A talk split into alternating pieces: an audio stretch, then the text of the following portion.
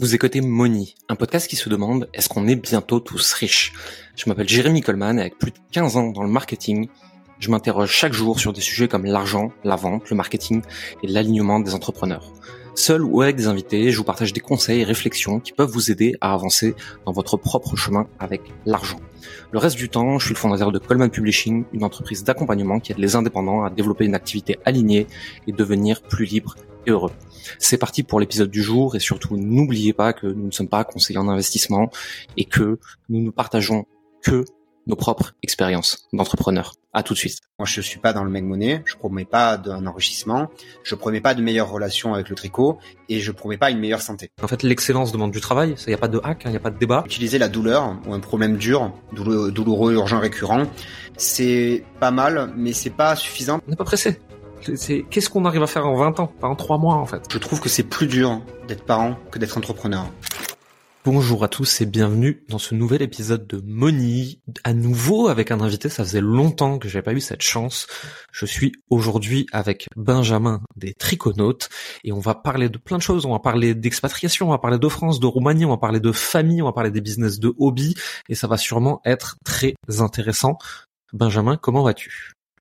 Je vais bien, merci. Et toi?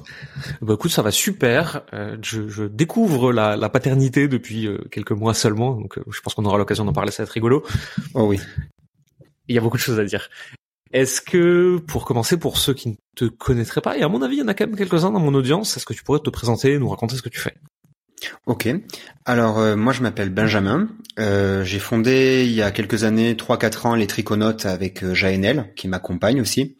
Euh, les Triconautes c'est une entreprise d'infoprenariat donc qui vend des formations en ligne dans le domaine du tricot. et en gros, on, a une communauté, une des plus grosses communautés en tricot francophone. Voilà, et on fait ça depuis à peu près quatre ans. Et aujourd'hui, depuis quelques mois, je prends la parole sur Internet pour parler de mon activité, de ce que je fais, des coulisses, etc. Voilà. Hmm. Et de ce que j'ai appris sur le chemin. Ouais. Et d'ailleurs, c'est très intéressant. J'encourage les gens qui nous écouteront ou qui nous regarderont à aller voir ce que tu partages sur les réseaux. Euh, on a énormément de contenu très documenté, très détaillé, euh, souvent didactique, intéressant, etc. Et ça, ça casse pas mal d'idées reçues. C'est aussi euh, ce qui nous amène à discuter ensemble aujourd'hui. Il y a un truc qu'on entend très régulièrement, c'est dans la niche de hobby, si on n'est pas dans les big three du marketing euh, health, wealth, relationship, on peut pas gagner d'argent, on peut pas en faire un business, on peut pas en vivre. Qu'est-ce que t'en penses, toi qui es en plein dedans?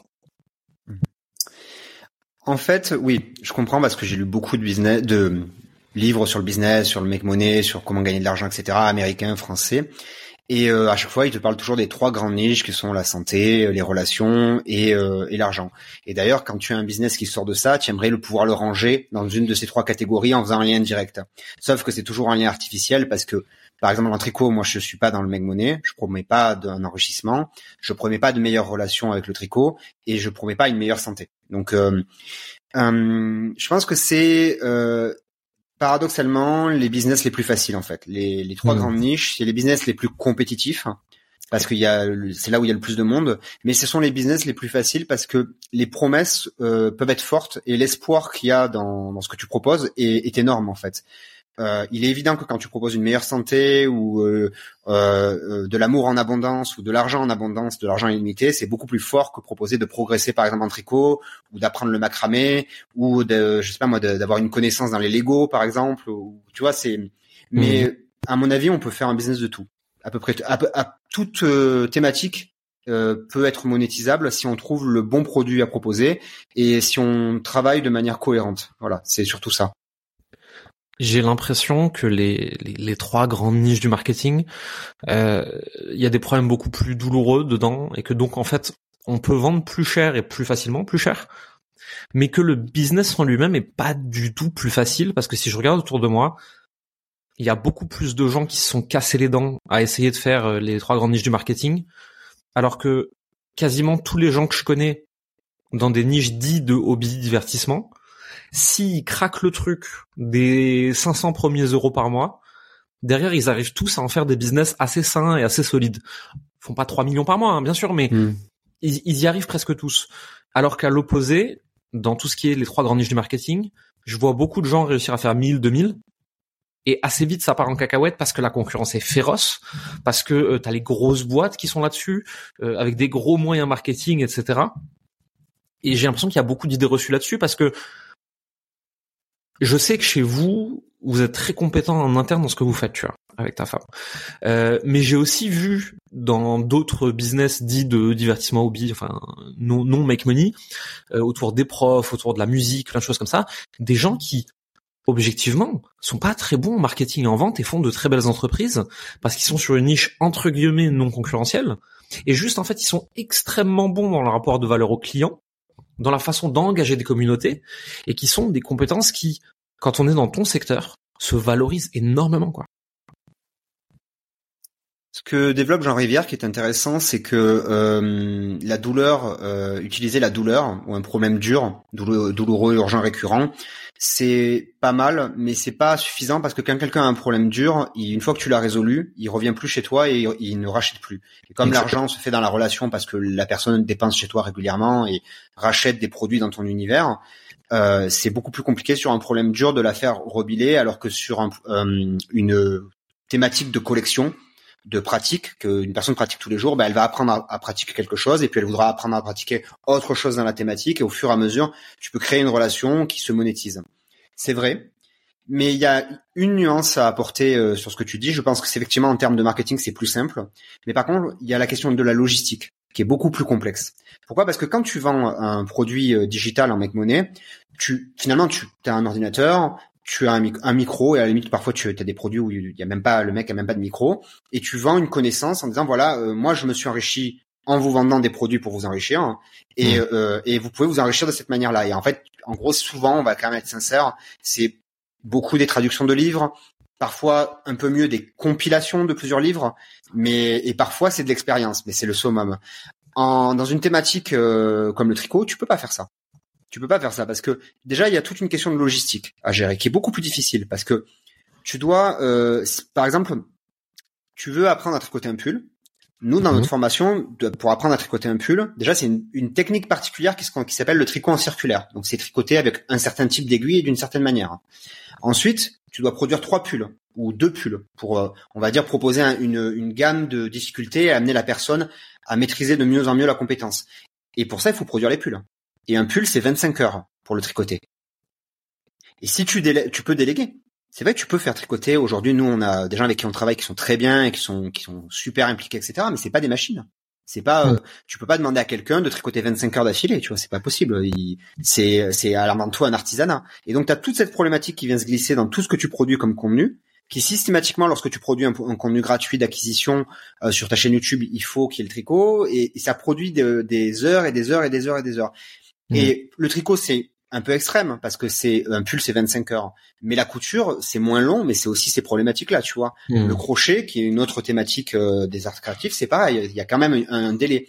Et tous ces délais tout ce, travail supplémentaire logistique vient ajouter de la complexité sachant que tu produis pas un pull comme tu produis un pull avec une machine euh, dans la grande distribution. Tu as des complexités euh, techniques qui se posent à chaque étape quasiment du modèle en fait. Et tu dois derrière produire une recette de cuisine, en fait, ce que tu vends, c'est le modèle tricot, mais il faut qu'il y ait la photo du modèle pour qu'on puisse se projeter comme une recette de cuisine.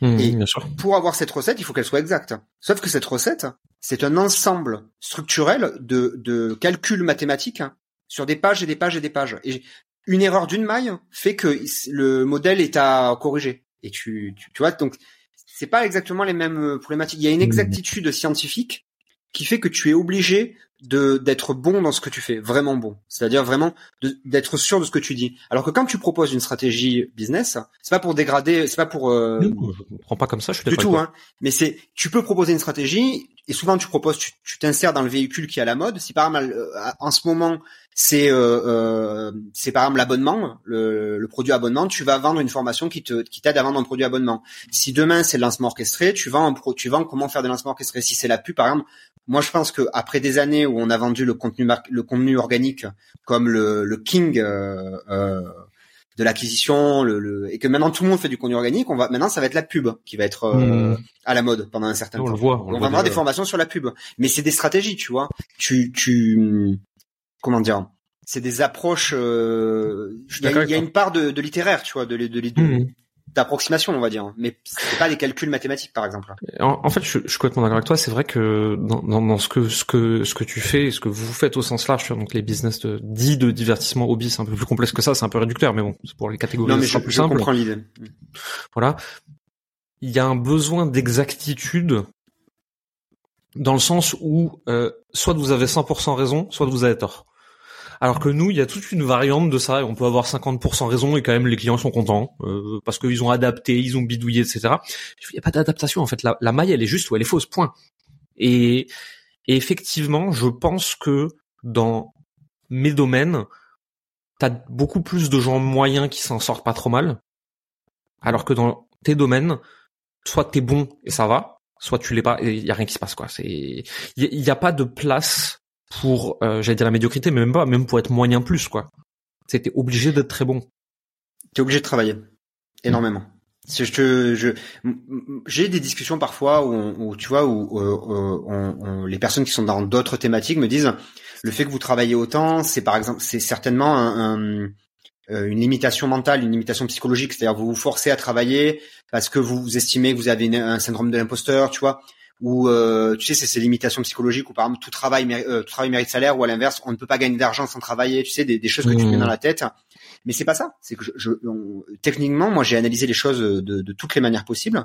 Tous les si tu veux faire quelque chose de qualité, dans le dans le dans lequel les, les gens qui euh, qui achètent le produit sont contents, sont satisfaits et ont envie de, derrière de bah, de refinancer l'aventure et de continuer etc et de rester avec toi, tu es obligé de d'être sérieux dans ce que tu fais. Tu es obligé. C'est mmh. tu peux pas euh, euh, tu peux pas faire un coup. Moi ça n'aurait pas de sens de faire un coup dans mon dans dans, mmh, dans, mon, dans mon business. Ça n'a aucun sens tu vois. Mais tu, tu l'as très bien décrit. En fait, vous avez une vision long terme depuis le début. Une vision long terme nécessite de l'excellence dans ce que vous faites si vous voulez rester longtemps. Euh, les, surtout qu'il y a peut-être pas le même renouvellement d'audience qu'il y a dans d'autres thématiques. Donc, t'as intérêt à être bon et à pas te planter. Surtout si tu veux garder les gens longtemps. Et en fait, l'excellence demande du travail. Ça, y a pas de hack, il hein, y a pas de débat. Je pense que t'es quelqu'un d'intelligent. S'il y avait un hack pour travailler deux fois moins, ça fait longtemps que tu l'aurais trouvé. Et en fait, dans les autres niches, santé, relations, euh, argent, etc. En fait, pourquoi est-ce que les gens ils travaillent moins? C'est parce qu'en fait, ils se projettent pas à long terme. C'est parce qu'en fait, un, deux, trois ans, ils prennent tout le cash qu'ils peuvent prendre. Ils ont fait toutes les choses à moitié. Donc, de toute façon, il y a 80% des gens qui sont déçus. Et donc, en fait, ils arrêtent et ils partent faire autre chose. Et c'est inhérent à ces thématiques-là. Mais de toute façon, si tu regardes au niveau mondial, toutes les entreprises dans nos métiers qui durent, elles ont visé un moment l'excellence. Elles ont peut-être pas réussi du premier coup, mais elles ont visé l'excellence. Et ça demande du travail. Il n'y a pas de secret. Il a pas de. Sinon, on serait tous champions olympiques, quoi. Hein. En 2022, je vais te donner un exemple. En 2022, moi j'ai aujourd'hui on a 26 formations. Euh, on est en train d'en créer 12 supplémentaires. Ça demande euh, pas mal de complexité, de complexité à gérer, euh, mais c'est logique. C'est dans ce qu'on veut faire, c'est logique. Et sur les 26 formations, on a fait 17 mises à jour en 2022 par exemple. C'est-à-dire on a mis à jour gratuitement 17 formations, plus d'une formation par mois. Ça a été un énorme travail parce que c'était euh, des modules complets euh, complets c'était pas une vidéo c'était plusieurs vidéos des modèles etc mmh. etc mais quand on le fait on sait qu'on le fait pour le long terme parce qu'on sait qu'on améliore euh, parce qu'on a des retours et donc ces retours nous permettent d'améliorer tu vois et c'est c'est toujours une dynamique de long terme mais si moi je réfléchissais à court terme si avec JNL on réfléchissait à court terme on n'aurait jamais on n'aurait jamais fait ce qu'on a fait c'est impossible et si on n'avait pas voulu travailler on n'aurait jamais pu le faire c'était impossible on le voit d'ailleurs hein, dans, dans, les dans tout ce qui est loisirs créatifs, on va appeler ça comme ça. Euh, les gens qui veulent pas travailler autant que vous, ils plafonnent beaucoup plus bas que vous. Ouais. Euh, et là, on a besoin de parler de revenus parce que le revenu c'est aussi inhérent au prix de l'offre, au renouvellement des offres, etc. Mais au nombre de clients euh, globaux, en fait, ils en ont beaucoup, beaucoup, beaucoup moins que vous. Et euh, je connais des gens qui, qui gagnent 5000 euros par mois, ils sont contents, ils bidouillent leurs trucs, etc. Mais ils n'arrivent pas à monter le, le numéro un d'une thématique comme vous l'avez fait ça, demande une expertise que vous avez. Et en plus, tu un phénomène de mode qui se rajoute, qui est que d'année en année, le tricot, une année va être plus à la mode, une année va être moins à la mode, la couture va être plus à la mode, le crochet. Il faut savoir que sur les, les trois sous-thématiques, en gros, des arts créatifs, c'est le tricot, la couture et le crochet. Le tricot est beaucoup plus petit que le crochet et la couture. La couture, c'est un marché qui doit être au moins un minimum trois ou quatre fois supérieur. Hmm. Euh, et le crochet doit être un peu en dessous de la couture, tu vois. Donc c'est vraiment un petit milieu le tricot. Faut comprendre aussi, c'est que euh, tout le monde, enfin tout le monde se connaît, tu vois. C'est on, se connaît tous, voilà. Quoi. Nous, on a quasiment interviewé euh, l'intégralité des des, des, créatrices et créateurs de en tricot. Donc, euh, forcément, tu peux pas, euh, comment dire, tu as une identité, elle te colle à la peau et c'est comme ça, tu vois. Mm. C'est aussi pour ça que la médiocrité n'est pas autorisée, parce qu'en fait, tout le monde le sait en 5 secondes si vous êtes pas bon, quoi.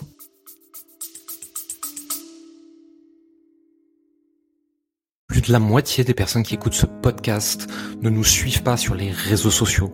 Je prends quelques secondes pour interrompre votre épisode et vous suggérer d'aller dans la description du podcast, de cliquer sur les liens et de regarder ce qu'on vous a préparé. Il y a des milliers de personnes qui nous suivent chaque semaine. Je suis sûr qu'elles en tirent des choses très intéressantes et que vous pourriez aussi. Allez, on repart pour l'épisode. Si tu fais des fausses promesses, euh, c'est sûr. Et tu peux pas, à un moment, je veux dire, tu peux, tu, tu as une interprétation dans la promesse de t'enrichir. Mais tu n'as pas d'interprétation dans la promesse de réussir un pull ou de pas réussir un pull, tu vois. C'est, oui, voilà, il, est juste ou il est faux, quoi.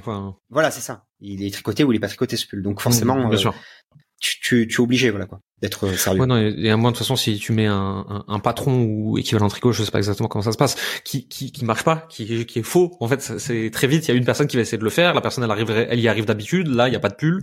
Enfin voilà, c'est fini quoi. Il y a plus personne qui achète. Exactement. Oui.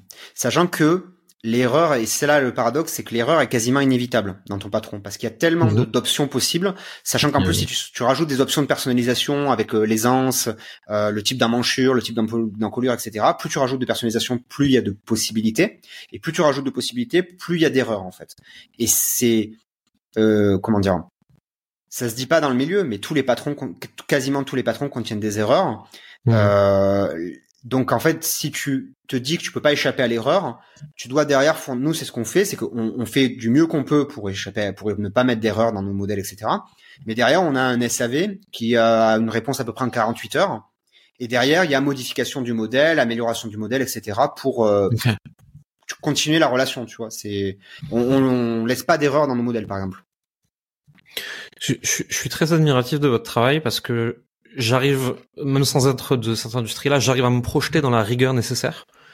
Et tu vois, moi, par exemple, je m'en sais incapable. Euh, et c'est pas du genre euh, question de mentalité. Juste, je suis pas capable d'autant de rigueur. Je l'ai jamais été dans ma vie. Et ça crée une barrière à l'entrée, je pense. C'est, c'est, ça vous a demandé, je pense, beaucoup de travail pour arriver à votre position. Mais vous n'êtes pas déboulonnable si facilement que ça, j'ai l'impression. Une fois que vous y êtes la personne qui voudrait nous déboulonner, c'est tout est possible. Euh, quelqu'un peut être meilleur que nous. Autant, que vous, plus, plus longtemps. Oui, ou être peut-être qu'on a raté quelque chose et qu'elle sera plus intelligente et elle aura. Mais si, de toute façon, si ça devait arriver, il faudra que dans tous les cas, euh, euh, comment dire, euh, faudra qu'elle fournisse un service qui soit quand même très. Euh, enfin, aujourd'hui, tu vois, nos formations, c'est comment dire je sais pas comment le dire autrement, mais en fait, elles ont été tellement retravaillées, retravaillées, retravaillées, retravaillées, retravaillées. Tu vois, j'ai des formations. Là, là, j'ai, par exemple, là, j'ai remis, en, je suis en train de remettre en page l'intégralité des guides de toutes les formations. Un guide, c'est à peu mmh. près 100 à 150 pages par formation. C'est juste la version papier du cours, en fait. Et euh, je suis en train de remettre en page, tu vois, des formations qu'on a sorties en 2020. Et euh, pour améliorer la présentation, etc., dans une logique de long, de long terme, tu vois. Et euh, je pense que il faut, faut, si tu crois pas en ce que tu fais, si tu, mmh. c'est pas, faut pas faire ça. Voilà. Mmh, Moi, si je croyais pas en, euh, je croyais pas et JNL croyait pas, on croyait pas à ce qu'on fait, euh, on le ferait pas, c'est pas possible. Mmh. Parce que sur le long terme, pour tenir, ça demande forcément de croire en ce que tu fais. C'est impossible. Il faut avoir une foi, euh, voilà. Je comprends. Comment est-ce qu'on se fait connaître quand on veut vendre des formations et populariser un sujet comme le tricot? On essaie d'avoir la même exigence dans ces contenus euh, gratuits que dans ces contenus payants. Euh, on a sept euh, guides gratuits. Certains font 40, 50 pages, aussi bien mis en page que les contenus payants. et nos vidéos, on a à peu près 900 vidéos sur la chaîne YouTube. dans les 900 vidéos, il doit avoir 300 shorts ou 200 shorts et quelques. Et euh, même les shorts, par exemple, on, on a mis beaucoup d'applications à avoir un bon montage, des belles images d'illustration, des bons sujets. Les vidéos YouTube, pareil. Et euh, il faut que tu sois, euh, euh, comment dire, intelligent sur le système que tu mets en place quand tu produis ton contenu. Très intelligent, mmh. c'est-à-dire, euh, enfin intelligent. Il faut que tu sois stratège, voilà, pour mmh. pas t'épuiser, parce que comme c'est beaucoup de boulot, parce qu'il y a des démonstrations techniques, à produire, tu dois arriver à avoir une intelligence pour connecter les éléments entre eux. Par exemple, avoir des articles et avoir une vidéo qui correspond à ces articles et avoir des shorts qui correspondent à cette vidéo, par exemple. Ouais, tout un maillage que vous créez, donc il doit être anticipé au niveau stratégique. Et euh, la prod, alors que ça a l'air d'être difficile, au, final par rapport au reste, c'est le moins dur, même si ça reste du travail. Hein, mais parce qu'en fait, vous avez tout anticipé en amont, et c'est là qu'est le plus gros du travail, quoi. Ouais. Le plus gros du travail, c'est de dessiner le plan. Euh, on avait, quand on a commencé, tu vois, euh, euh, c'est des choses qui sont pas évidentes, mais je le vois parce que maintenant que je produis un contenu en, en entre guillemets mec monnaie, tu vois, ou gestion d'entreprise, je vois qu'il n'y a pas tout le monde qui est prêt à s'investir dans le sens où je vois qu'il y a des gens qui vont pas acheter un logiciel, etc. Et nous, par exemple, quand on a commencé, je vais te donner un exemple, on n'avait pas d'argent, on était assez précaire euh, socialement parlant, on va dire, assez oui, beaucoup même. Euh, on a économisé, et c'est pas un mythe, hein, c'est une, réalité, on a économisé sur un an, un an, deux ans, à peu près 10 000 euros qu'on a investi euh, dans notre matériel. Et aujourd'hui, le micro avec lequel je te parle, c'est le micro que j'ai acheté il y a deux, il y a quatre ans la hmm. caméra que j'ai là, c'est la caméra que j'ai achetée il y a 4 ans, tu vois. Et en fait, on a investi 10 000 euros. Et pour investir 10 000 euros dans un business qui produisait même pas d'argent, c'est pas du tout un truc à faire. Hein. Mais on avait une foi inébranlable dans ce qu'on faisait. Et quand hmm. on a commencé à reprendre le blog, par exemple, on avait le blog ne s'appelait pas lestriconote.com. Il a fallu changer le nom de domaine. Il s'appelait Aller parce que c'était un blog étudiant euh, de ma compagne. Et euh, quand on a changé le, il y avait des dizaines d'articles dessus le choix de changer le nom de domaine, c'était un choix courageux dans le sens où à partir du moment où tu changes de domaine, tu brises tout le SEO qu'il y a dessus. Ce site faisait 300 visites euh, par euh, par jour. Ok, c'est pas mal déjà. Ce, qui est pas mal, tu vois, pour un truc étudiant. Pour un, pour un truc euh, débutant, ouais, c'est pas mal. Pour un truc débutant étudiant que tu monétises pas, c'est quand même intéressant. On a on est parti de zéro, tu le vois sur les courbes d'analyse SEO, et euh, aujourd'hui on est à 3000 visiteurs, je crois. Par. c'est beau. Hein. Mais on a tout recréé tout recréer avec une logique dans tous les contenus qu'on faisait, en essayant de toujours faire le meilleur, la meilleure vidéo, en analysant les défauts de ce qu'on de ce qu'on faisait, en améliorant, etc. après, c'est pas toujours parfait. Hein. Trois ans plus tard, je vois des trucs, euh, je suis pas fan, mais bon, ça c'est le c'est le problème du créateur. Je pense que c'est vraiment ça qui détermine tout, tout votre travail, tu vois, autant aussi bien sur le produit que sur la communication, que sur les stratégies, etc.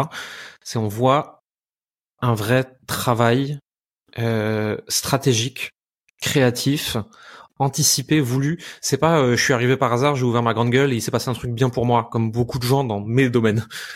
On, on, voit qu'il y a une vraie, vraie, vraie stratégie qui, euh, dans d'autres thématiques, ne se retrouve qu'au plus haut niveau. Tu vois, tu vas dans des organisations comme celle de Tony Robbins, Hormozy, etc., pour mmh. citer les plus connus. Ils ont le même niveau de détail à chaque millimètre que ce que vous, vous avez. Mais c'est fou de d'être sur des business où en francophonie on sait que bon tout le monde est sous la barre des 10 millions quasiment hein, donc c'est pas dur de tu vois de, de, placer ça sous des business à 10 millions de voir ce niveau de précision d'attention du détail et d'anticipation pour poser des bases solides pour le futur c'est impressionnant et moi c'est ça que je vois quand je regarde euh, votre activité hein.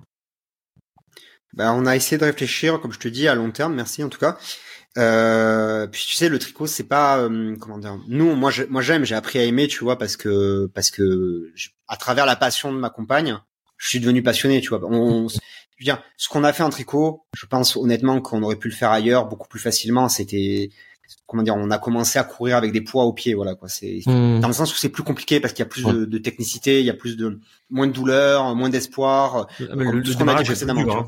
Le démarrage voilà, c'est ça.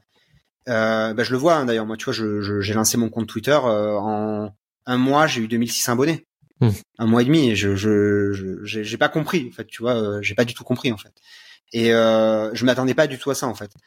Et euh, en fait, je te dis, c'est vraiment, il faut avoir la foi. Et moi, moi vraiment, voilà, on était en mode, on, on voulait faire ça, on voulait, on voulait créer quelque chose de beau. Et même en termes de design, c'était la beauté, euh, c'est quelque chose d'important, tu vois. Avoir un site minimaliste, bien construit, euh, structuré, etc. On avait envie que, ça soit à, la fois beau dans le fond et beau dans la forme. Tu vois, c'est mmh. et que ça dure dans le temps. Moi, le design, par exemple, j'ai beaucoup pensé le design sur le minimalisme pour me dire que ça, ça serait un registre. En fait, dans les dans les mouvements de design, ce qui vieillit le moins, tu vois, c'est le brutalisme, le minimalisme, etc. C'est tu vois des designs des années 50 qui sont tu regardes les affiches des années 50 dans le brutalisme etc tu vois que ça ça a à peine vieilli tu regardes les meubles du brutalisme ça a pas vieilli et en fait je me suis dit si tu choisis un design normalement j'aurais dû choisir un design très féminin avec des lettres des lettrines avec des, couleurs pastel etc j'ai pas du tout fait ce mmh. choix là en termes de design parce que je me suis dit dans dix ans dans 15 ans, dans 20 ans, ça aura pris un coup de vieux phénoménal. Mm. Ouais, on le voit dans beaucoup de beaucoup de gens qui ont voulu se caler avec un design sur l'air du temps. Ça, ouais, ça vieillit mal, quoi. Et après, il faut tout, tout refondre et tout péter. Et refondre et péter un truc qui est là depuis 10 ans et qui a déjà une certaine envergure, ça coûte très cher, ça demande des gros prestataires, c'est une grosse prise de risque. Moi, j'ai vu de très gros business euh, euh, e-commerce notamment euh, prendre une grosse grosse claque dans les dents parce qu'ils ont dû refondre à un moment et que bah c'est pas si simple en fait arriver à un certain stade quoi. Ben moi, je pense que si tu veux, le, gros problème de quand tu as la logique de faire un coup, de ramasser l'argent le plus vite possible et tout, ce qui est pas du tout notre manière de penser, mhm. mais ce que le problème, c'est que tu, tu, es toujours amené à refaire la même boucle de gameplay. C'est-à-dire que tu ramasses le, tu fais une boucle de gameplay, tu ramasses le plus vite possible l'argent, puis tu recommences parce que ça se pète les dents, et tu recommences, et tu recommences, et tu recommences, et dix ans plus tard, tu es toujours au même endroit. Hmm. Quand tu penses à, tu essaies de, d'imaginer un plan de ferme, et tu te dis, voilà, là, je vais avoir l'écurie, là, je vais avoir la ferme, là, je vais avoir le, potager, etc. Ton potager, tu l'auras peut-être dans dix ans, le temps que tu construises tout au fur et à mesure. Mais c'est beaucoup plus lent. Mais par contre, dans dix ans, tu vas pas refaire la ferme, tu vas pas refaire le potager. Tu vas avancer, tu vas construire au fur et à mesure. Et nous, les formations qu'on a, par exemple, on a choisi le pire, le, pire des deux, des deux mondes. Soit tu fais des grosses formations à 1000 euros et t'en as pas beaucoup, par exemple Yomi Denzel, soit tu as des petites formations que tu refais en version euh, euh, tous les deux ans ou tous les trois ans comme Antoine BM et tu les vends, euh, on va dire, à un prix plus léger. Nous, c'est pire que ça. Nous, nos formations sont pas très chères par rapport au temps que ça met à produire. On est autour de 100 euros. On en a beaucoup et elles sont très complexes à faire. Elles prennent des mois. Mais parce que si tu veux faire une formation sur Instagram, Instagram en six mois il a changé faire une mm. formation sur la pub Facebook en deux semaines euh, t'as une, mise à jour de l'interface c'est fini tu vois. Mais nous euh, faire un pull il y a des pulls ça c'était au Moyen Âge c'était la même manière de on tricotait les pulls au Moyen Âge quasiment de la même manière tu vois. Le, le tricot existe depuis l'Égypte ancienne. Donc il y a une logique à euh, poser des très bons produits qui sont quasiment euh, intemporels et qui au fur et à mesure des années euh, continueront d'exister tu vois. Mm. c'est hyper intéressant. C'est c'est j'aimerais que dans tous les domaines il y ait des gens qui réfléchissent comme ça euh, moi sur mathématiques, je suis un peu un ovni, tu vois. J'explique à tout le monde que j'ai monté une très grosse entreprise, mais très très très doucement, et que du coup en fait, euh, quand tu regardes ma croissance, moi sur trois ans, euh, il y a certains de mes concurrents qui ont fait la même sur trois mois. Mais moi je fais ce métier depuis 15 ans et eux ils disparaissent tous les deux ans, il y en a des nouveaux. Donc je suis un, peu un ovni, donc j'ai bien pouvoir parler avec des gens, même si c'est dans d'autres thématiques, tu vois, qui ont cette même philosophie de, on n'est pas pressé. Qu'est-ce qu'on arrive à faire en 20 ans, pas en trois mois en fait. Et ça, c'est un truc que j'ai vraiment envie de plus populariser ce message. Ça fait du bien de l'entendre. Dans le jeu vidéo, euh, euh, ce qui est intéressant, euh, moi je m'intéresse à plein de sujets. En, fait, on pourra parler peut-être de la copie et de comment on trouve les idées, mais moi je m'intéresse à plein de sujets. Et un des sujets que je m'intéresse, c'est le jeu vidéo, tu vois. Et en mmh. jeu vidéo, je m'intéresse à plein de choses dans le, plein de sous-niches dans le jeu vidéo, l'actualité, le game design, la construction d'univers, etc. Tu vois, c'est des thématiques à part entière. C'est quasiment des niches à part entière dans une grande thématique. Ouais. Dans la thématique du game design, ce que qu'on t'explique, c'est qu'en fait les jeux, ils ont des boucles de gameplay. Donc au début, mhm. euh, par exemple, tu vas tu vas ouvrir une porte, puis tu, tu, tombes sur un monstre, tu bats le monstre, tu ouvres le coffre, tu vois. Et en fait, un bon jeu qui te tient en haleine sur plusieurs centaines, plusieurs dizaines d'heures, voire centaines d'heures, c'est un jeu qui arrive à, à, faire évoluer ses boucles de gameplay au fur et à mesure. C'est-à-dire que parce que le problème, en fait, quand tu découvres une boucle de gameplay, c'est qu'au début, t'es waouh, t'as une libération de dopamine, et puis au fur et à mesure, tu maîtrises, et après, t'es lassé. Euh, Qu'est-ce que je pourrais donner comme exemple? Par exemple, des, des, open loop en fait. C'est au lieu d'avoir euh, je tape le monstre, j'ouvre le coffre, c'est euh, pour taper le monstre, il me faut un truc. Pour ce truc, il faut que je fasse un autre truc. Il faut que je fasse un autre truc. Il faut que je fasse un autre truc. Et à la fin, je finis ma boucle. Au lieu de l'avoir fini en une heure, je vais la finir en une semaine, quoi. Et, et, et surtout, tu rajoutes des éléments de complexité qui changent parfois les dynamiques de logique. Par hmm. exemple, dans Skyrim, euh, euh, qui est un jeu très connu, tu as des, des donjons avec qui s'appellent Drogre, je crois, c'est avec des morts vivants et ils ont designé à la main chaque donjon. Mais le problème, c'est que ça se ressemble tellement. Et c'est tellement la même boucle de gameplay malgré le changement de design qu'au final, t'es lassé au bout de, du centième euh, donjon mm. euh, que t'as fait, en fait, ou du cinquantième. Tu, tu, tu, tu es habitué, tu es plus, voilà. Et en fait, je trouve que dans le business, c'est un peu pareil. C'est pour ça que c'est l'intérêt de monter étape par étape, lentement, euh, des, euh, de monter des silos dans ta boîte. C'est mm. que tu montes des boucles de gameplay. C'est-à-dire, en fait, au début, la boucle de gameplay, c'est être un très bon artisan, c'est faire la meilleure formation possible, le meilleur produit possible, prendre les feedbacks, euh, améliorer ta formation, etc. Tu vois, au début, la boucle de gameplay, c'est l'artisan. Après, la boucle de gameplay, ça va être le le le le, comment dire le, chef d'entreprise, euh, la vision, le futur, etc. Il va falloir qu'il apprenne à construire, à, à, améliorer par rapport à ce qui s'est passé, à tes erreurs, à pas retomber dans les mêmes boucles personnelles. Il y a toute une dimension de développement personnel. Puis après, il y a une autre boucle, c'est la boucle du manager. C'est gérer des équipes, être clair, euh, avoir des bons comportements, trouver les bonnes personnes, ne pas faire les mêmes erreurs, etc. Et puis même dans le travail, tu vas avoir d'autres euh, dans les dans, dans ces trois travails qui sont le manager, l'entrepreneur et euh, l'artisan, tu vas avoir d'autres trucs. Par exemple, un, quelque chose qui nous intéresse nous, c'est euh, on, y, on y pense, c'est l'internationalisation. Hein. C'est une mmh. aventure, c'est une autre boucle de gameplay. Et ça, c'est hyper excitant et ça te maintient dans le jeu en fait en permanence. Et je pense que quand tu veux faire des coups, bah, tu, tu, tu, fais toujours la même boucle de gameplay. La même boucle, en vois, avec une autre thématique, mais tu te fais chier très très vite. C'est ça. C'est pour ça qu'ils arrêtent tous, hein, d'ailleurs. Hein. Vous avez fait le choix de quitter la France? Euh, je sais que contrairement à beaucoup de gens qui font ce choix-là, c'était pas du genre euh, oh là là les impôts, la France c'est vilain, etc. C'était beaucoup plus complexe que ça. Est-ce que tu peux nous expliquer un petit peu? Mm-hmm. euh, Quand on a créé la, ah, en fait on a on travaillait donc en France, on a commencé les triconotes, l'aventure, etc. Et euh, ce qui s'est posé, c'est que nous on habitait dans un quartier qui était pas du tout euh, bien fréquenté, voire le pire quartier de Nîmes. Et euh, en fait, on n'arrivait pas à déménager. On trouvait pas de mmh. logement. Euh, euh, on savait, en fait, on, on voulait déménager, mais en fait, on c'était d'une complexité parce que en fait, on était sur un modèle d'entrepreneur et quand tu es entrepreneur, en fait, en France, il faut que tu justifies de deux années fiscales euh, sur ta boîte pour pouvoir louer un logement. Encore maintenant, c'est trois, euh, trois? Il me semblait que c'était. maintenant, maintenant, ils en ont rajouté une, ouais. Ok. Et euh, y avait, y avait, il y avait cet élément-là. Il y avait l'élément de l'insécurité qui nous posait problème, euh, euh l'incivilité, l'insécurité qui était euh, très pénible. C'est, mmh. on va dire que c'est le minimum que je peux dire. Oui. Et, et en fait, à un moment, on, on voulait avoir un enfant, et, et ma compagne est tombée enceinte. Et, euh, et, là, ça, on s'est dit, ben, est-ce que on va continuer comme ça, c'est-à-dire à travailler 12 heures par jour, tous les jours, sans week-end, et à pas pouvoir déménager, et, enfin, on voyait pas des, en fait, on, on, se sentait bloqué. Et euh, je pense que ce qui a déterminé, euh, tu vois, c'est un ensemble de, de, raisons qui nous ont fait bouger.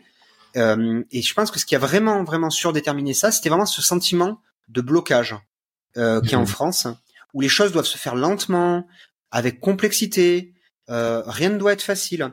Et, et, et, je pense que ça, ça nous a fait vraiment bouger. Et, et en fait, on a, on a, hum, on a, à ce moment-là, on avait pris un assistant qui est le tien aussi, Félix, hein, qui nous a dit, bah, écoutez, moi je suis en Roumanie et euh, vous devriez essayer et, euh, et, euh, et si, vous, si ça vous plaît, vous pouvez rester.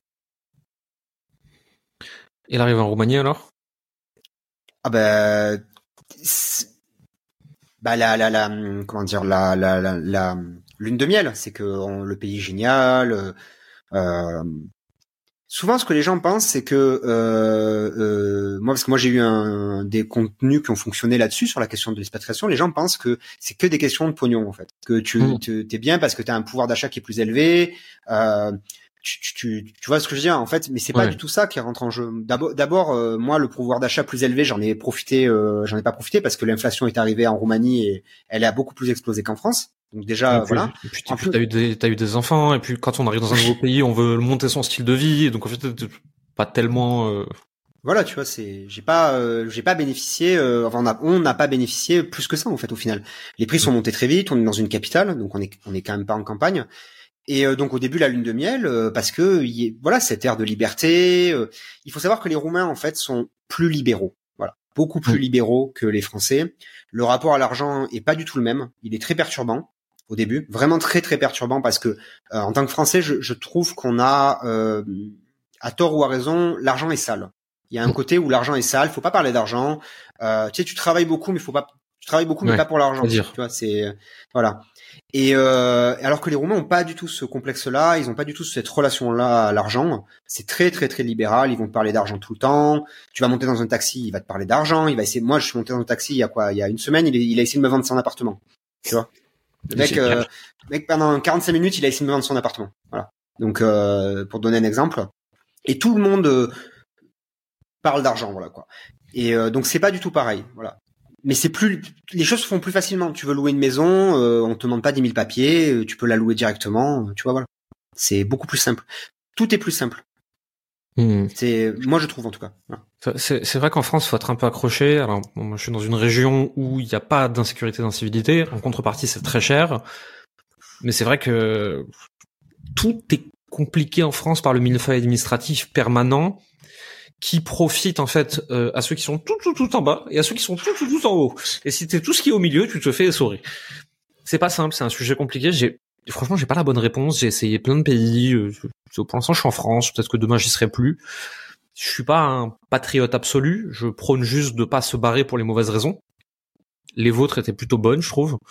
Euh, c'est une très bonne raison de partir. J'ai juste observé que les gens qui partent que pour l'argent finissent par revenir, parce qu'ils sont déçus de ce qu'ils ont trouvé de l'autre côté, mais que toutes les autres raisons de partir sont quand même de très très bonnes raisons. Quoi. Partir pour les impôts, c'est une erreur, parce que si euh, le, les impôts montent, euh, tu, tu, tu changes de pays. Mm. Dès que les impôts montent, tu passes à un autre pays. Dès que tu, alors tu bâtis dans un pays, c'est comme un business, tu vois. Tu commences à bâtir dans un pays, faire des relations. Euh, c'est une boucle de gameplay un pays. Une expatriation, c'est une boucle de gameplay. Tu vois, à un moment, on s'est mm. posé la question de bouger, de quitter la Roumanie parce que il y a des choses qui nous déplaisent aussi en Roumanie. Tu vois, on a après la lune de miel, t'as forcément euh, un moment de déprime où tu te rends compte de les, que les choses sont pas si simple que ça, tu vois, les gens qui parlent tout le temps d'argent aussi, c'est pénible aussi, il y a un côté comme ça, etc., etc. Et puis, tu vois, en fait, c'est comme tout dans un couple, t'apprends aussi à accepter les défauts du mm. pays, des gens dans le pays, et, euh, et tu choisis ce que tu préfères, en fait, voilà. Mais euh, il faut pas partir pour l'argent, parce que si tu pars que pour cette raison-là, en fait, dès que les impôts vont changer, bah, tu vas partir et tu vas changer un autre pays, et tu, tu fais ça toute ta vie, et tu bâtis pas, en fait. Et c'est pas le c'est pas l'objectif en fait. L'objectif c'est d'avoir de trouver euh, une philosophie, euh, un pays qui a une philosophie qui entre en compatibilité avec toi. Mm. Et moi, ce qui me gêne en France, c'est que tout est paralysé euh, par un côté un peu trop socialiste. Mm. moi, je trouve ça inquiétant quand je vois des nouvelles de, de, de France sur le l'image qu'ont les entrepreneurs euh, qui créent de la valeur quand même dans la société, qui font des heures pas possibles, qui prennent tous les risques sur des idées et euh, qui voilà, qui donnent de l'emploi, etc. Je trouve qu'il y a une tendance socialisante en France qui est inquiétante ces dernières années, très inquiétante. Mmh. Mmh, je suis d'accord avec toi. Tu as décrit en fait le le gros problème de la plupart des gens, et il est vrai en business, et il est vrai pour où tu vas vivre, et il est vrai pour les relations de couple, il est vrai pour plein de choses. C'est j'essaye un truc, lune de miel, ah non c'est difficile, et au lieu de persévérer à ce moment-là pour passer le moment de difficulté et pour arriver au moment de stabilité finalement quelque part, en fait ils repartent de zéro pour revivre une nouvelle lune de miel. Et donc ils reprennent à zéro en permanence la même boucle indéfiniment et ils passent jamais la phase de difficulté pour arriver à la phase de stabilité. Et je pense que c'est à ça qu'on reconnaît des gens qui ont une vision plus long terme, business, famille, amour, amitié, lieu de vie, tout. C'est de dire ok, c'est pas parce que c'est un peu difficile à un moment que je pète tout et que je recommence à zéro tous les bouquins de développement personnel t'encouragent à la première étape de toujours faire un plan euh, de ce que tu veux. Et ce plan, il n'est pas que je veux générer 20 millions, hein, c'est pas du tout ça. Au contraire, moi je trouve que les 20 millions, c'est plutôt euh, pour financer le reste, tu vois, ton cadre de vie idéal. Euh, moi, je sais qu'avec ma compagne, on, tu vois, on a fait un plan et on a dit voilà, on veut quatre enfants, euh, on veut ça, ça, ça, ça, ça. Et euh, ce qu'on, les choix qu'on fait sont guidés sur cet ensemble-là. C'est-à-dire, par exemple, là, on a deux enfants on les a eu rapidement. On sait que on en veut deux autres, donc on est à 50 entre guillemets, je, rigole, mais on a 50% de l'objectif sur cette partie-là. Euh, je sais qu'on veut créer d'autres projets entrepreneuriaux, ça nous intéresse parce qu'on a envie de, tester des nouvelles boucles de gameplay, etc. Et euh, tout ça évolue dans un sens, c'est cohérent avec un ensemble. Et l'action qu'on fait aujourd'hui, elle entre en écho avec ce qu'on projette sur des années, des années, des années. Et donc quand tu as une difficulté, comme tu as foi en ton projet qui est plus global, tu dis mais cette difficulté c'est qu'un moment à passer et tu la relativises. Alors que si t'as pas de projet euh, global, toute difficulté que tu rencontres, c'est pas un caillou, c'est un roc face à toi. exactement. Oui, hyper intéressant. Et justement, comment ça a changé ta façon de voir le monde et notamment euh, la partie entrepreneur de ta vie d'avoir des enfants? Oh, je pourrais te tenir euh, trois heures autour d'un verre là-dessus. Euh, les deux choses que j'aime dans le fait d'être père, la même, ce que j'aime dans le fait d'être père et d'être entrepreneur, c'est la même chose. C'est que ça, j'ai pas le mot exact, mais en gros, ça tire ta vie dans un sens et ça dirige toute ta vie, tout l'ensemble de ta vie comme un drap que tu tires. Ça, mmh. ça, ça, ça, tire toute ta vie dans un sens, en fait, dans une logique. C'est-à-dire, tu vois, par exemple, je me suis mis au sport. Euh, euh, pour être en bonne santé, pour être, pour avoir une bonne productivité, tu vois, et créer dans des boucles positives, etc. Et tout ce que je mhm. fais aujourd'hui est guidé comme ça. Et quand t'es parent, je trouve que du coup, tu peux pas ne pas te projeter à long terme. Et moi, je, je, j'applique ce que j'ai appris euh, dans la société qu'on a, je l'applique dans, dans l'éducation des enfants. Donc, par exemple, euh, le fait, tu vois, de, d'essayer de développer des bonnes relations euh, de communauté et développer des bonnes relations avec ma famille, tu vois, le fait de te remettre en question, mais aussi par exemple euh, rendre une habitude inévitable, ce que ce qui est dans euh, Atomic Habits. Moi, ce que je fais par exemple, c'est que je, je, veux que mes filles lisent. Je, mhm. j'aimerais qu'elles lisent, qu'elles aient accès à cette opportunité d'avoir accès à la, à la, lecture, aux livres, à l'éveil, à l'imagination, etc. Elles ont un, un an et deux ans. Elles ont des il y a des mini bibliothèques dans toutes les pièces, tu vois. Et ça, si j'avais pas lu un bouquin de développement personnel sur les habitudes liées à mon travail, je le saurais pas pour mes enfants. Et en fait, tout évolue en dans un écosystème en fait. C'est pas intéressant. C'est vrai que alors sur la partie business, moi, avant d'avoir un enfant, j'ai déjà cette vision long terme. Parce que très vite dans mon parcours, je me suis rendu compte que le court terme me menait nulle part et que j'aimais pas où est-ce que ça m'emmenait à chaque fois. Ça m'amenait à prendre des mauvaises décisions. L'incentive de base était pas la bonne mais le fait d'avoir un enfant, en fait, a tout multiplié par 100. Euh, le drive, l'envie, la vision, les peurs aussi, euh, les complexités du quotidien, les bonheurs du quotidien. Et j'ai l'impression vraiment que c'est ça en fait, c'est ça a créé plus de sens et ça a tout multiplié au centuple. Et effectivement, ça donne une vision où si tu construis ton entreprise dans la logique de c'est pour ma famille que je le fais, t'es obligé d'être long terme en fait. Tu peux plus voir court terme, tu peux plus te dire je fais un coup, ça a plus aucun sens en fait. Et puis tu vois, il y a hum, quelque chose, moi, c'est que quand quand je suis, de... ce qui est intéressant, c'est, hum, je vais essayer d'être précis parce que ça on peut se perdre. Hum, tu vois, par exemple, quand je suis quand je suis passé de entre guillemets salarié précaire euh, étudiant à entrepreneur, finalement, mmh. je suis un peu, je suis devenu un peu plus libertarien. C'est-à-dire que j'ai, tu sais, sans le savoir, en fait, le, tu peux pas être entrepreneur et ne pas avoir le concept de responsabilité euh, personnelle euh, illimitée. En fait, c'est obligatoire. Parce que ah, comme ton boulot quand tu es entrepreneur, c'est de régler des problèmes que toute la journée tu ne fais que régler des difficultés, des problèmes et surmonter des problèmes. C'est que ça. C'est que ça, entrepreneur. C'est que des problèmes que tu dois gérer. Si tu estimes qu'ils sont pas de ton fait, tu peux pas les gérer parce que tu, tu es spectateur de tes problèmes.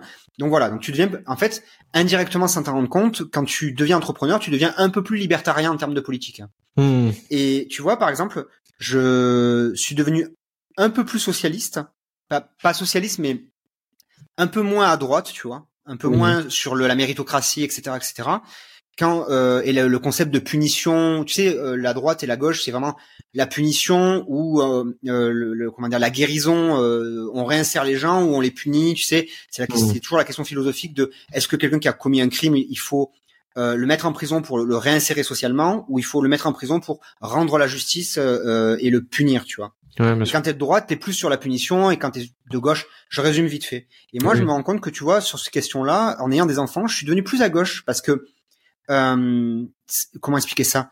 Tu vois le, le, le, le, truc de te dire la souffrance te rend meilleur, ce qui te tue pas te rend plus fort, etc. J'y crois plus. J'y crois plus du tout. Parce que j'y croyais avant, tu vois, quelque part, que la souffrance rendait plus fort et tout ça, etc. Cette espèce de logique de, de un peu droitière. Et en fait, euh, je me suis rendu compte avec les enfants, j'ai compris qu'en fait, la souffrance, on l'est dit. Parce que c'est la contrainte qui rend meilleur. La contrainte rend meilleur parce qu'elle te force à te dépasser, à trouver de la créativité. Quand tu dois euh, euh rendre une, euh, un, créer un produit, quelque chose d'artistique, etc. Si tu as de la contrainte, ça magnifie ta créativité parce que tu la surmontes et ça contraint euh, à sortir du bocal. Mais par contre, la souffrance, elle crée des traumas, elle crée euh, des, des, peurs irrationnelles, elle te limite plus tard. Tu vois, tous les syndromes de l'imposteur, etc., qu'on entend. En fait, c'est des, mm. c'est des gens qui ont souffert. C'est de, de, la souffrance. Et tu vois, en ayant des enfants, je me suis rendu compte de ça. Et, et comme je te dis, c'est ça a changé ma philosophie sur beaucoup de choses d'avoir des enfants et d'être entrepreneur. C'est vraiment le, le lien mm. que je vois entre les deux, tu vois. Moi, il y a un truc qui, qui m'arrive de plus en plus, et ça a commencé avec l'entrepreneuriat, et je pense que ça va être encore augmenté avec le fait d'être père maintenant, c'est de, de voir le monde aussi complexe qu'il est réellement. Et je pense que quand t'es pas encore entrepreneur depuis assez longtemps, et qui plus est quand t'as pas d'enfant, t'es assez binaire en fait. Hein. C'est ça c'est bien, ça c'est mal. Lui c'est un con, lui c'est pas un con. Euh, lui il a bien fait, lui il a mal fait. Et puis c'est tout, rien à foutre de toute façon. T'entreprends, déjà tu vois que des fois tu peux être incentivé à prendre peut-être une mauvaise décision, mais pour une bonne raison, et qu'en fait c'était pas si simple, et qu'en fait avec les éléments que tu avais à ce moment-là, tu as fait de ton mieux, et ok, tu as produit le mauvais truc, mais tu as fait de ton mieux malheureusement, et donc euh, tu pouvais pas faire autrement. Et ça, tu le vois, donc tu vois que le monde est de plus en plus complexe, et que les décisions sont de plus en plus complexes. Et quand tu as un enfant, tu vois encore plus que la notion de bien faire, mal faire, bien décider, mal décider, elle est pas simple. Et en fait, une fois que t'es parent, tu vois la galère que c'est. Et, et, ça vaut le coup mille fois. C'est extraordinaire à bien des égards, mais c'est dur aussi. Et du coup, tous les gens que je jugeais avant d'avoir un enfant parce qu'ils font n'importe quoi pour une raison X, Y, Z, je me dis, bon, je suis toujours pas d'accord, hein, mais probablement que je marche pas avec leurs chaussures et que je sais pas ce qu'ils vivent au quotidien et que peut-être qu'ils ont une raison que j'ai pas vue de faire ce qu'ils font, en fait. Et j'excuse pas les choses. Il m'arrive toujours de juger, mais je prends plus de recul en me disant c'est pas si simple. Et, et je sais pas en fait. Je suis d'accord. Être parent, c'est pour moi je, personnellement, je trouve que c'est plus dur d'être parent que d'être entrepreneur, parce que quand tu es entrepreneur, il y a quand même le moi, tu vois. Le moi est très présent, le l'ego, euh, le, tu vois, le, la fame, l'accomplissement personnel, etc. Alors qu'en fait, quand tu as un enfant, euh, il y a une, tu, tu dois, le moi doit s'effacer. Le moi doit s'effacer au moins temporairement au profit de l'enfant parce que c'est c'est j'ai même pas d'explication philosophique. C'est c'est tellement euh, dans ma réalité que, mm. que de tous les jours que je me rends compte que tu vois ton moment à toi tu sais ton moment à toi c'est un truc avant d'avoir un enfant. Mais quand t'as un enfant t'as plus de moment à toi. Ça existe plus tu vois. Moi je suis tu vois moi moi j'ai plus de moment à moi. C'est mais c'est pas grave. Je, je suis content. Je suis je suis content parce que il y a des émotions euh, euh, très disparates mais euh, mais mais les émotions positives valent deux fois plus que les émotions négatives. Oui tu vois là. 100%. Et euh, moi, je sais que par exemple, euh, à un moment, on n'avait pas de nounou du tout. Ça a duré six mois. On a essayé, tu vois, de d'entreprendre de, de, sans avoir de nounou pendant six mois. Ça a été assez difficile. On se levait à 3 heures ou à 2 heures, 2 heures, 3 heures, excuse-moi, 2 heures, 3 heures. Et on travaillait jusqu'à 6 heures à fond, à fond, à fond, à fond. On faisait une journée de, de 4 heures. Euh, elles avaient des siestes de 2 heures à peu près, donc ça rajoutait 2 heures. Et après, tout le reste, c'était journée de parents jusqu'à 19 heures. Donc 2 heures, 19 heures. J'ai testé, tu vois. J'ai eu la, on, a testé. tu vois, euh, être plus souple. Mais tu vois, le truc, c'est quand je trouve que ce que tu disais sur euh, la nuance, je trouve ça intéressant parce que moi, c'est ce que j'appelle le, le, chat de Schrödinger euh, d'un point de vue philosophique. C'est, tu, je crois que tu connais l'expérience de Schrödinger. Ok. On peut on précise. En gros, le chat de Schrödinger, c'est une, c'est une expérience. Euh, la physique théorique. Voilà, exactement. Quantique, théorique. Où, où, je résume vraiment vite fait. En fait, on enferme un chat dans une boîte. Euh, on met, euh, il me semble, un flacon de poison et euh, un compteur Gégère en fait avec un marteau suspendu au compteur Gégère et en fait comme il y a une superposition de la hum, radioactivité sur les états, il y a des modulations en fait. On ne, on ne sait pas si le chat est mort ou pas parce que le compteur GGR abaisse la marteau sur le flacon de poison et le poison peut tuer le chat. Mais comme il y a les deux en même temps, en fait, on considère que c'est une superposition de réalité. On appelle ça. Hmm. C'est-à-dire que deux réalités se superposent. Et en fait, ce que tu remarques, c'est que quand dans la vie de tous les jours, tu as toujours des superpositions de, de, de, de réalité. Nous, on fait des activités pour générer de l'argent. Mais cet argent crée du positif. Hmm. Tu vois, donc il y a à la fois un égoïsme à entreprendre parce que tu t'enrichis personnellement, tu mets en place des stratégies pour t'enrichir, mais cet enrichissement te permet de générer des choses positives, de rendre des clients plus satisfaits, d'améliorer tes produits, de faire des mises à jour gratuites pour tes clients, de, de faire des, des, des dons avec ton société, tu vois, etc. Et il y a cette superposition de réalité entre ton égoïsme et en même temps l'enrichissement, le fait que tu enrichisses la société par ton travail. Mmh. Et ça, ce que je remarque souvent, c'est que beaucoup de gens, euh, souvent à, à dessein parce que émotionnellement, ce qu'ils comprennent pas, c'est qu'ils t'en veulent et donc ils cherchent des raisons de t'en vouloir, mais ne comprennent pas le fait qu'un entrepreneur n'est pas seulement un capitaliste, mais aussi crée de la valeur dans la société. C'est un, un, truc que j'explique souvent, c'est qu'avec mes compétences, je choisis de faire du coaching et de l'accompagnement. C'est sûrement pas la meilleure utilisation de mes compétences si j'optimisais que pour l'argent je serais dans le B2B, je ferais consultant pour euh, des politiques, des sportifs, des trucs comme ça. Je gagnerais beaucoup plus d'argent, je pourrais faire des choses beaucoup plus sales euh, et on me ferait sûrement beaucoup moins chier parce que j'aurais pas euh, 1500 clients qui me demandent des comptes. Donc faut faut pas oublier ça que oui, entreprise égale profit, entrepreneur égale faire de l'argent, c'est notre métrique de réussite, mais pas que. Et selon le secteur dans lequel tu choisis de le faire, ça en dit aussi long sur toi que le fait d'être entrepreneur, je pense. Exactement, oui. Mais tu vois, c'est euh, le truc, c'est que je pense que euh, cette superposition en fait des, des, réalités, ça va loin en fait quand tu réfléchis. Mmh. Pourquoi? Parce que quand tu vends un produit et que tu cherches à convaincre de vendre ton produit, en fait, ton client a un état de conscience, quelle que soit la thématique. Hein, ton client a un état de conscience. On va prendre une thématique qui est pas le tricot. On va prendre une thématique, par exemple, euh, qu'est-ce qu'on pourrait prendre? On pourrait prendre euh, euh, l'expatriation, par exemple. Mmh. D'accord? Donc les, les business d'expatriation quand tu ton client cherche la personne qui pourrait devenir ton client, ton audience veut s'expatrier, tu regardes les 80% des requêtes sur YouTube sur l'expatriation, ça va être pour l'impôt. Donc ça va être des, des, requêtes qui vont être liées à l'impôt. Si tu joues ce jeu de, en fait, si tu joues pas ce jeu, tu n'as pas d'acquisition, donc personne te connaît, donc tu es obligé de produire des contenus d'expatriation liés à l'impôt. Tu parles d'impôt et d'expatriation. Mais quand tu t'es expatrié, tu sais bien que l'impôt c'est pas la raison principale et c'est pas ce qui est le plus important, c'est pas. Mais le niveau où toi, où ton client en est euh, euh, en termes d'état d'esprit, il est, il est là en fait. Et en fait, son niveau de conscience. Et en fait, pour tu es obligé, et c'est ça qui est euh, le mot est, est, fort, mais tu es obligé de le manipuler en l'attirant avec des arguments qui correspondent à son état de conscience, lui proposer dans le produit du contenu qui correspond à son état de conscience, mais lui proposer du contenu aussi qu'il fait avancer. Exactement. Et tu vois, en, en tricot, par exemple, euh, par exemple, ça pourrait être le modèle. Tu vois, euh, quelqu'un veut juste tricoter un modèle. Tu lui dis, mm. une fois que la personne a tricoté un modèle, elle est, elle est, euh, elle a, elle a tricoté, tu dis, mais ça te dirait pas de le personnaliser et de le, et de le modifier, et de, et de, et de, et de, et tu vois, de prendre en main le modèle et de, et de devenir propriétaire du modèle et de, de tu vois, de pas juste reproduire, mais t'accaparer, etc. Et tu le proposes dans ton produit et la personne, elle est, à la base, elle est peut-être pas venue pour ça, elle est juste venue pour le modèle parce que le modèle lui plaisait, tu vois. Et mm-hmm. euh, il y a cet élément, euh, tu vois, de chat de Schrödinger où tu, tu manipules un peu indirectement. Mais si tu ne le faisais pas, tu n'aurais pas l'opportunité de proposer une évolution, tu vois.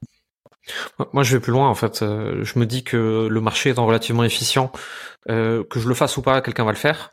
Et ça se trouve, il a des moins bonnes intentions que moi. Ah oui, c'est pas mal. Donc en fait, euh, moi je sais ce que je mets en place en termes d'accompagnement, en termes de produits, en termes d'ingénierie pédagogique, en termes de customer care. Enfin en gros, je sais quel est mon plus gros pôle de coût à l'intérieur de l'entreprise. Je sais que pour beaucoup de gens du marché que je connais, c'est pas le cas. Donc en fait, j'ai la responsabilité pas de faire acheter les gens chez moi, mais d'être découvert par ces gens pour qu'ils puissent faire un choix. Ah, qu'ils aient la possibilité. et donc en fait, je suis prêt entre guillemets à tout pour qu'ils me trouvent. Et après, ils prennent leur décision. Ça me concerne plus. Mais moi, j'ai fait ce qui est à mon pouvoir pour qu'ils sachent que j'existe. Et ça, c'est un, c'est, une grande question, moi, beaucoup de beaucoup d'entrepreneurs que j'accompagne, notamment les professions du care, de oui, mais je ne veux pas faire ça, c'est pas bien. Et en fait, effectivement, c'est là que le gros de notre travail opère. La notion de pas bien, c'est parce qu'on t'a conditionné à réfléchir d'une certaine façon. Et en fait, nous, on va te montrer comment voir le monde autrement. Ça veut pas dire que tu dois faire ce qu'on te dit, ça veut pas dire que tu dois faire ce qui est pas aligné avec tes valeurs. Ça veut dire qu'on va te donner d'autres prismes de réalité et tu choisiras ensuite le tien. Mais tu verras tout le spectre et pas seulement un petit morceau. Ouais, c'est pas mal aussi. Hein. J'aime bien. J'aime bien, c'est pas mal. De laisser le choix aux autres aussi, c'est bien. Ouais, je pense que c'est important. Est-ce que il y a quelque chose que tu voudrais ajouter, une question que je t'ai pas posée ou quelque chose que tu aurais eu envie de partager? Euh... Écoute, je crois qu'on a fait le tour. Si tu as, des questions sur liées au tricot, je peux y répondre, mais, euh, mais euh, globalement, je pense qu'on a été assez complet. Je, je, je pense qu'on a dit beaucoup de choses. Déjà, je pense que ce sera très intéressant pour les gens qui vont nous écouter. J'ai aucun doute là-dessus. Où est-ce qu'on te retrouve et où est-ce qu'on vous retrouve si on veut en savoir plus sur les, les triconautes et sur ce que toi tu fais? Alors sur les triconautes, euh, bah, le plus simple étant de taper lestriconautes.com, donc euh, ça s'écrit plus ou moins comme ça se prononce. Euh, et si on veut me retrouver, on tape Benjamin Cioto sur Twitter, Ben Cioto, Ben Cioto, l'identifiant. Et voilà, c'est là où je produis la majorité de mon contenu. Je poste aussi sur LinkedIn et sur Threads pour tester. Mais euh, voilà, c'est pas du tout les mêmes types de contenus. Euh, sur euh, Benjamin Soto, je parle en mon nom et je parle pas au nom des triconautes. Mm. Et sur les triconautes, moi, je suis plus en retrait puisque je j'aide JNL à, à réaliser son projet. Voilà. Très bien. Bah, écoute, on mettra tous les liens dans la description pour ceux qui veulent en savoir plus. Merci beaucoup. Avec plaisir. Merci à toi. Merci d'avoir écouté Moni. Vous êtes encore 93% à écouter chaque semaine ces épisodes et n'avoir jamais mis un like, un abonnement ou un commentaire et des étoiles sur votre plateforme d'écoute préférée comme Apple Podcast, Spotify ou Deezer.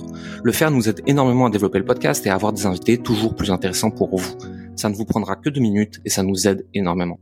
Merci pour votre temps, votre écoute et à la semaine prochaine.